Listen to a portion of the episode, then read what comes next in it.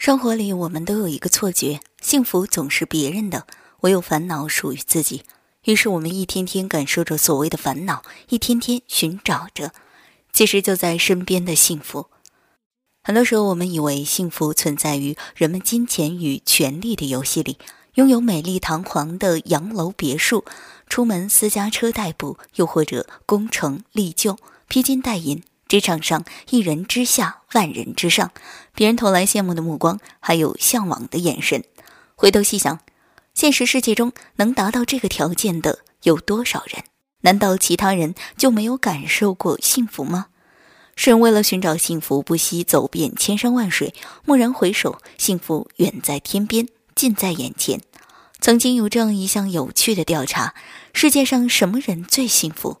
在上万个答案中，其中有四个令人印象深刻：吹着口哨欣赏自己刚完成的作品的艺术家，给婴儿洗澡的母亲，正在沙滩上堆城堡的孩子，劳累了几个小时终于救活了一个病人的大夫。幸福就是如此，只要用心感受，平凡并不简单。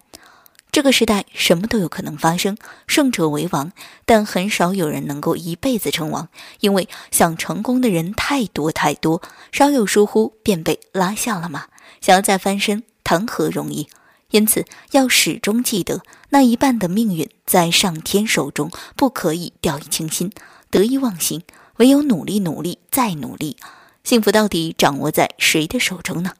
幸福和命运不同，命运似乎是一种客观存在，而幸福就是一种自我感觉，一种比较，和自己做纵向比较，和他人做横向比较，你总能发现令自己垂头丧气的不足之处，也总会找出让自己欣喜若狂的意义亮点。